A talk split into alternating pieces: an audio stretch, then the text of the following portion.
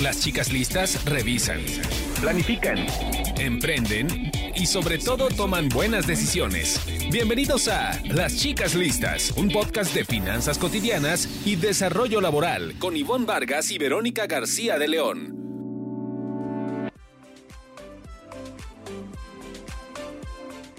Bienvenidos nuevamente a su podcast Chicas Listas.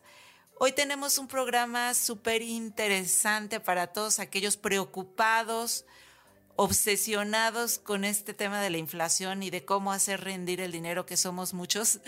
Y, eh, pero antes que nada, y antes de pasar a lo, al, tema duro, eh, saludo a mi querida amiga, compañera Ivonne Vargas. ¿Cómo estás, Ivonne? ¿Cómo estás, Vero? Yo creo que lo dijiste muy bien. Estamos obsesionados con el tema de, cómo hacemos rendir el dinero. Que no se te quede solo en, ay, voy a generar un ahorro, sino realmente que tengamos un buen, una, inversión y un regreso a eso que estamos haciendo.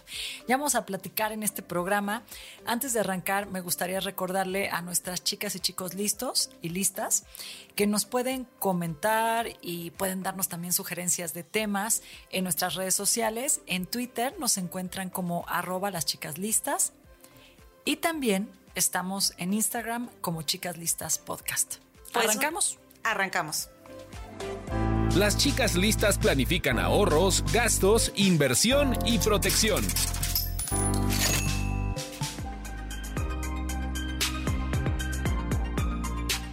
Y pues para pasar al tema que nos ocupa el día de hoy, eh, nos dimos a la tarea de, de hablar con un experto, ¿no? ¿Por qué no? Eh, un experto que es de, eh, eh, es, de Franklin Templeton, México, que es una administradora de fondos. Y él se llama Ramsey Gutiérrez, que es codirector de inversiones. Entonces, pues se la sabe de todas, todas, ¿verdad? De lo que quieras saber, de en qué invertir, por qué, cómo, cuánto te va a dar. Y él, él, él lo sabe.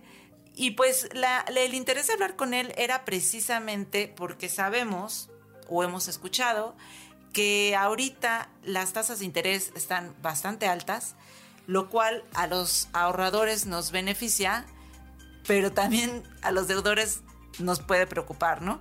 Eh, pero en este caso nos vamos a enfocar en, en, los que queremos ahorrar y hacer rendir nuestro dinero. Entonces, el, motivo de hablar con él era precisamente para que nos eh, explicara como muy minuciosamente cuáles son las ventajas de invertir en este momento en instrumentos financieros como eh, los CETES, que son... Pero aquí en Chicas Listas les damos como el ABC. Lo, práctico, tú comentabas que em, del CETE, que eh, ha tenido pues quizá el mayor crecimiento entre el 22 y 23, pero sí quisiéramos saber eh, cómo hacer y cuál es la ventaja justo de invertir en un instrumento que en teoría tiene mayor rendimiento. Exacto, y es seguro, o sea, porque además de que, de que tiene mayor rendimiento porque ofrece mayor tasa, este, es, es mucho más seguro y para los que eh, son inversionistas conservadores, que son aquellos que no se quieren meter acciones y a estos, estas volatilidades del mercado y que un día amaneciste que eh, la bolsa cayó no sé cuánto y quieres dormir tranquilo, este tipo de instrumentos son los indicados para, para este tipo de inversionistas. Pues si quieres comenzamos con la primera pregunta que fue eh, ¿por qué invertir en bonos y en CETES? Bonos también son instrumentos de deuda, es decir, también son seguros. Eh, pero son como, como, como otro tipo. Ambos son deuda gubernamental. Y él nos va a explicar con, con manzanitas casi casi por qué invertir y cuáles son las tasas de interés que nos ofrecen estos instrumentos. Vamos a escucharlo.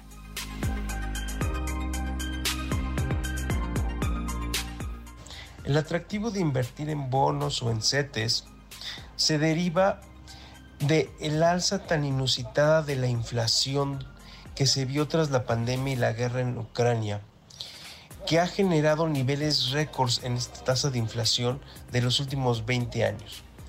Como consecuencia, los bancos centrales, la Fed en Estados Unidos y Banjico en México han tenido un, una alza de tasas muy agresiva las tasas, el alza de tasas más agresiva que hemos visto tal vez en los últimos 20 y 40 años.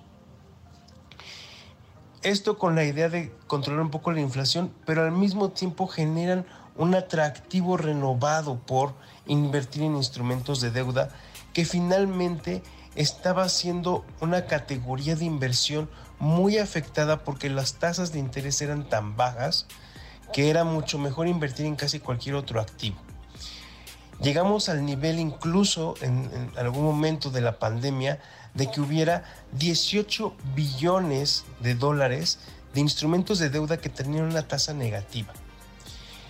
Esto ya no es así. Con el alza tan alta que hizo la, Fed y hizo Banquico y otros bancos centrales, esta cantidad de instrumentos que antes te pagaban una tasa negativa, ahora la mayoría es positiva. Aún más, en México estamos viendo tasas tan atractivas como no se habían visto en 20 años y con el extra de que es un riesgo muy contenido respecto a otros activos de riesgo como pueden ser las acciones, materias primas y otros instrumentos alternativos como los derivados que por lo regular son las tasas que uno esperaría ver o recibir cuando uno invierte en estos instrumentos de riesgo. Ahora bien, en breve, hoy en día es muy atractivo invertir en CETES o en bonos porque hay una tasa muy atractiva y un riesgo muy limitado. Actualmente estamos viendo tasas en el corto plazo que van entre el 11 y el 12%. A mediano plazo, algo más arriba de un año, estamos viendo tasas entre el 9 y el 10%. Y más allá, en el largo plazo, ya vemos tasas que aún están encima del 8,5%, 8.8%, pero en general lo que estamos viendo es que a mayor plazo hay una menor tasa de interés, hay un menor premio que se puede ganar. Esto se explica porque la mayoría de los inversionistas esperan que la situación actual en que la inflación es tan alta se va a ir moderando conforme pase el tiempo, con lo cual las tasas de interés van a poder disminuir dado que los bancos centrales ya no van a tener este estrés de tratar de paliar la inflación. Pues yo no sé si tú conoces a personas que están ya en CETES directo, pero yo ya conozco a, muchos que se han metido a esta plataforma que es del, del, gobierno para invertir directamente, ahora sí que directamente en CETES, por como su nombre lo dice. Y pues eh, eh, tenemos ¿cuál es el la experiencia con ellas, pero porque, por ejemplo, yo sería más de un perfil conservador, lo pensaba mientras estábamos platicando y pienso que eh, esperarme a ver cómo está el rendimiento puede ser algo que, no va conmigo la manera de invertir, ¿no? Pero las personas que sí lo han hecho, que tú conoces, lo han hecho de largo plazo, ¿cómo ha, cómo ha sido esta experiencia? Lo que pasa es que mucha gente que está invirtiendo igual no tiene ese conocimiento técnico, ¿no? Porque ahí tú inviertes y tú eliges el plazo del sete que quieres, o sea, así eh, puedes elegir a 28 días, puedes elegir el de 90 días, y ahí es lo que, en donde cambia el rendimiento que te da el instrumento. Exacto, el plazo, entre más corto ahorita, el plazo te va a dar mayor rendimiento. Eh, porque a la larga, si, si el Banco Central cambia otra vez su política y sube la tasa, entonces va a afectar el, o sea, si tú no, tú no vas a poder cambiarte a un sete de mayor plazo o a un sete de mayor rendimiento, si eh, tu CT, o sea, sí te vas a poder cambiar, pero vas a perder si tu CT es este de, de largo plazo, ¿no? Entonces, lo recomendable ahorita es contratar más de corto plazo. Pero realmente cualquier tipo, ahorita cualquier CT de cualquier plazo te está dando un muy buen rendimiento. Ese es el punto. Eh, y bueno, pues hay un millón cuatrocientas mil cuentas ahorita en CETES Directo. No es la única plataforma. Ahorita Ram Ramsep nos va a seguir explicando un poco dónde invertir y en qué plazo, como para saber eh, cómo elegir nuestra estrategia y si no contratar una mm, administradora de fondos o un banco que tenga esta parte de, inversiones, ¿no? Pero si, si quieres, seguimos escuchando a Ramsep que a Ramsey, perdón. Eh, le quiero poner a fuerza la S al nombre al final, para ver cómo de qué forma invertir en, estos instrumentos. Eh, escúchenlo.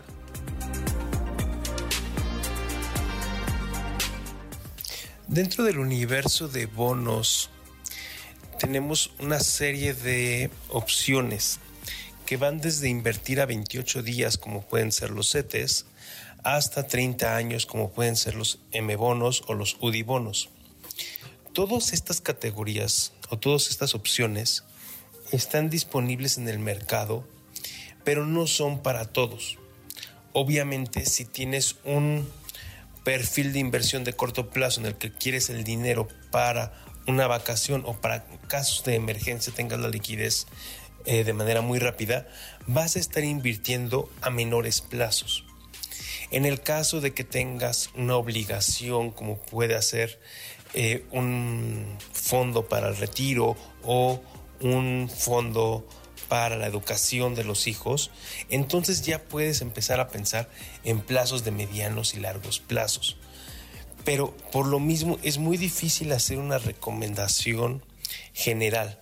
La única que se puede hacer es que los CETES están en un gran momento para invertir y casi cualquier portafolio tiene que tener una parte de su dinero invertido en, en corto plazo. En particular puede ser CETES o puede haber instrumentos como bondes o algunos bonos de corto plazo que caen dentro de esta categoría. En ese caso es el único instrumento que podemos decir que no importa el perfil, algo debería de estar de tu portafolio, la parte que necesitas líquida del portafolio, que puede ser desde el 2% hasta el 100%, ¿no? Entonces, eh, ahí la respuesta a la pregunta de cómo, cómo a qué plazo elegir, ¿no? También tiene que ver mucho con lo que eh, el propósito que tú tienes. Eh, si lo vas a, si lo quieres retirar en seis meses, prefieres el, el CETES, por ejemplo, a 28 días. Y si puede ser que lo puedas dejar años, pues prefieres el que es CETES a 175 días, ¿no?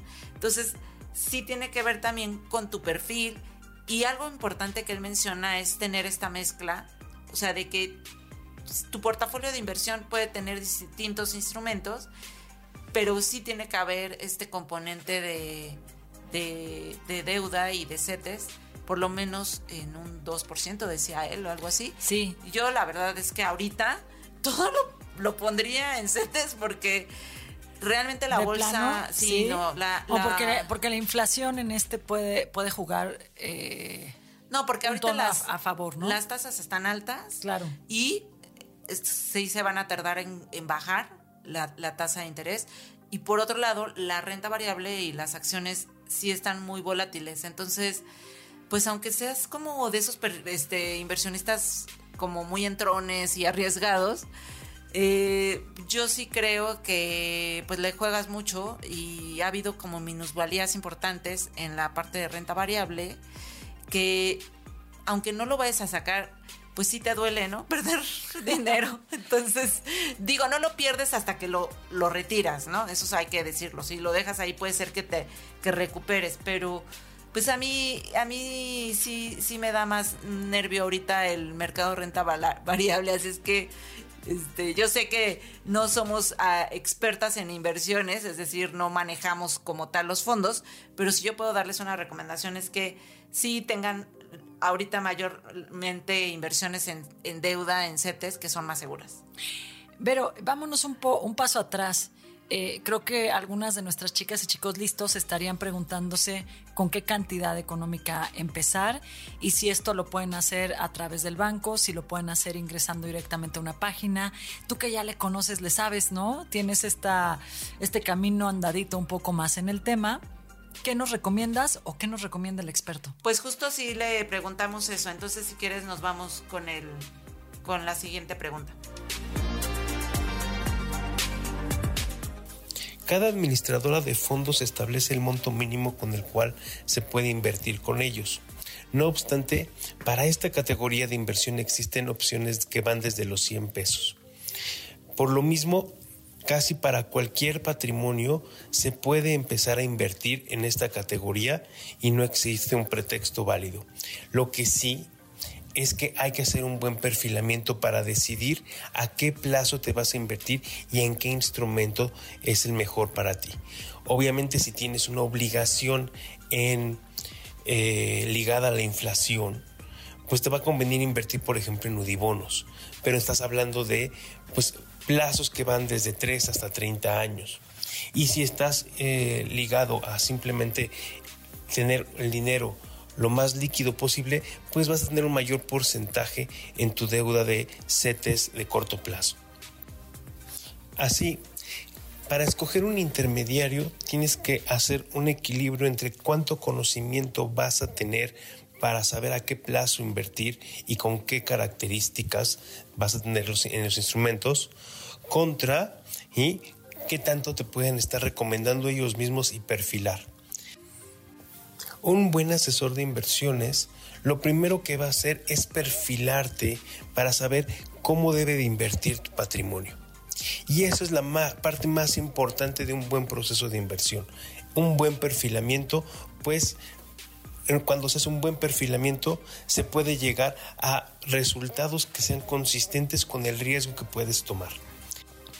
Ahora bien, para decidir y para juzgar cuál sería un buen asesor de inversiones, lo primero que tienes que fijarte es qué premios ha tenido o cuál es el, el nivel de experiencia que tienen los asesores, cuántos años de experiencia, qué calificaciones locales e internacionales tienen y cuál ha sido su trayectoria para determinar si es el intermediario, si es el asesor de inversiones que uno quiere tener cuidando su dinero.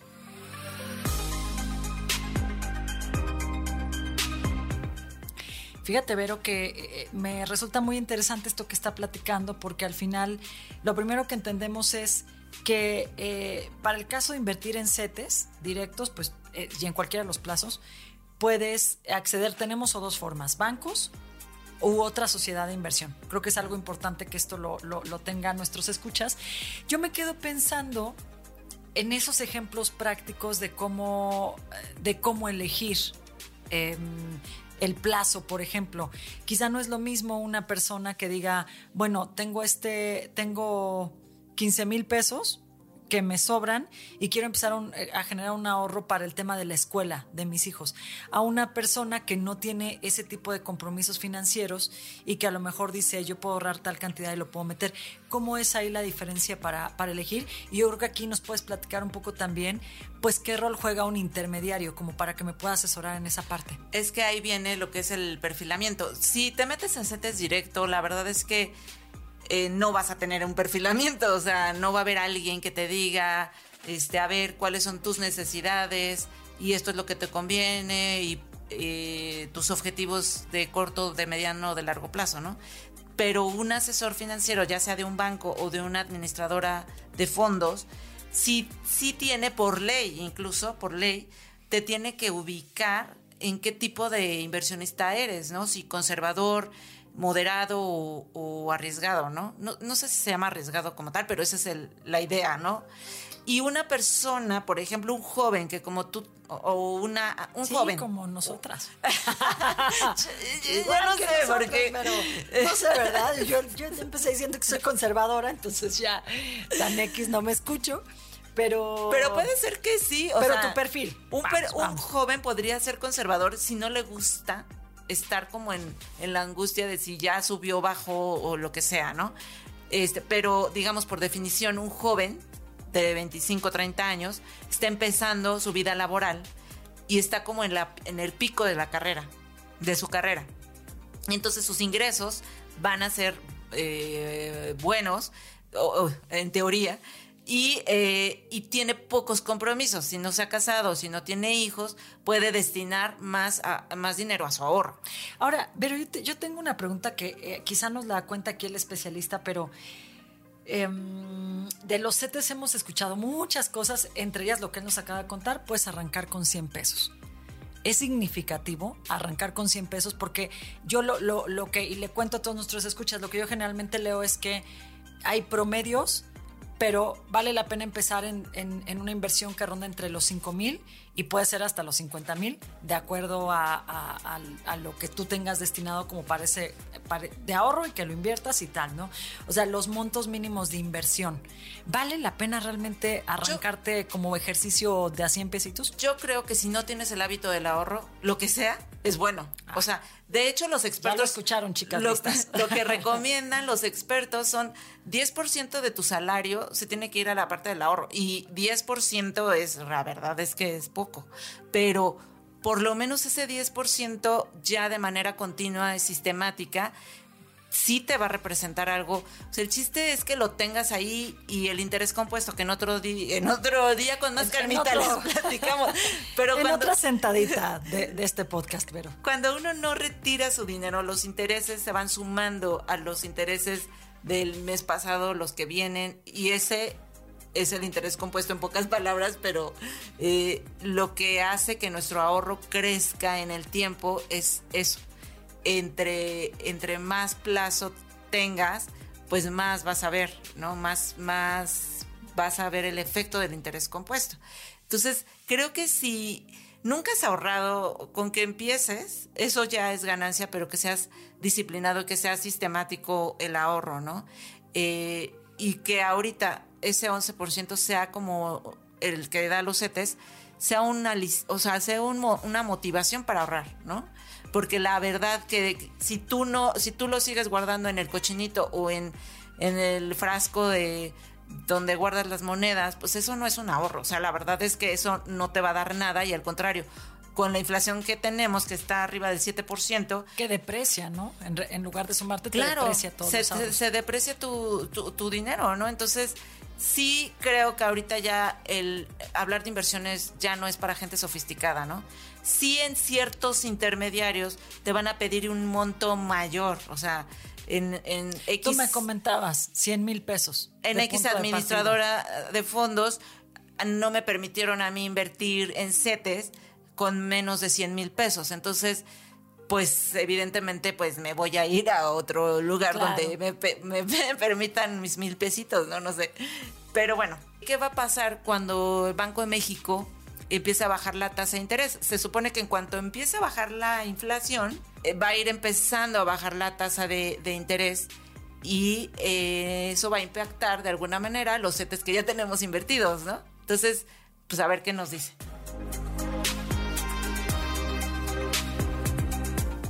Cuando las tasas bajan en los bonos, los precios suben. Y suben más entre mayor sea el plazo al cual se invirtió.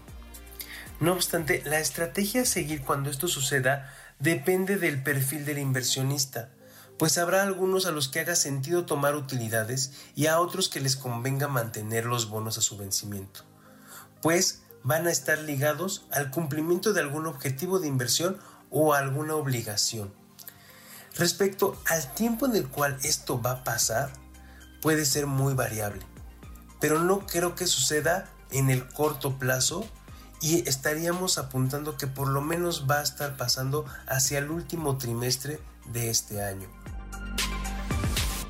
Y aquí menciona él algo como lo que, lo, que él llama tomar utilidades, que significa que en ese momento tú retires tu inversión. Y siempre en el tema de inversiones es bueno saber que mientras tu dinero, ya sea renta variable, renta variable significa que son acciones de empresas que cotizan en bolsa, o o deuda, como CETES, si tu dinero no lo retiras, aunque haya bajado la tasa de interés o lo que haya pasado, tu tú no estarías eh, sufriendo la pérdida, por decirlo así, hasta que lo retires. O como él dice, tomes las utilidades, ¿no? Si tú tomas las utilidades, en ese momento te sales del instrumento, lo liquidas, lo, el intermediario lo vende y tú sacas lo que hayas obtenido hasta ese momento, ¿no?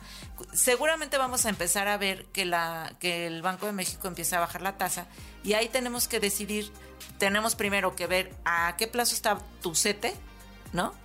Y en ese sentido, eh, ver si nos conviene de una vez liquidarlos, si ya está próximo el vencimiento o si ya es el vencimiento o, o no, ¿no? Yo creo que de cualquier forma hay que sí recurrir a un experto o alguien, digo, ahora en internet se encuentra todo, ¿no? O consultar eh, a, nosotros y nosotros le preguntamos a los expertos. y, sí que nos respondan. Pues nos quedamos con esta idea, pero yo creo que es un instrumento que da facilidad para los que somos menos experimentados. Nos vamos a quedar con, con esa idea. Eh, y por acá en nuestras redes les vamos a estar compartiendo. Por lo pronto, ¿qué te parece si la página de CETES Directos del gobierno para que todas nuestras chicas y chicos listos pues lo puedan tener a la mano? caliente para que den, se den, se den una vuelta, ¿no? Cetesdirecto.com. por ahí, cetesdirecto.com, que es una plataforma que lo que promete es un vistazo sin intermediario, pero ya como nos dijo este, nuestra experta Vero, pues bueno, siempre es importante un intermediario para que pueda perfilarte y para que te dé las mejores alternativas. De... O, si no un intermediario, sí puedes entrar a CETES Directo, pero sí como informarte, ¿no? O sea, tener como información puntual y buscar en internet como lo que, lo técnico, o sea, lo, recomendaciones técnicas, hay mil podcasts, mil este, pero ninguno como chicas listas. Ninguno como, chicas, listas, Así es que. Pero nos despedimos y nos escuchamos en un episodio más. Gracias, chicas y chicos listos. Nos escuchamos en la próxima.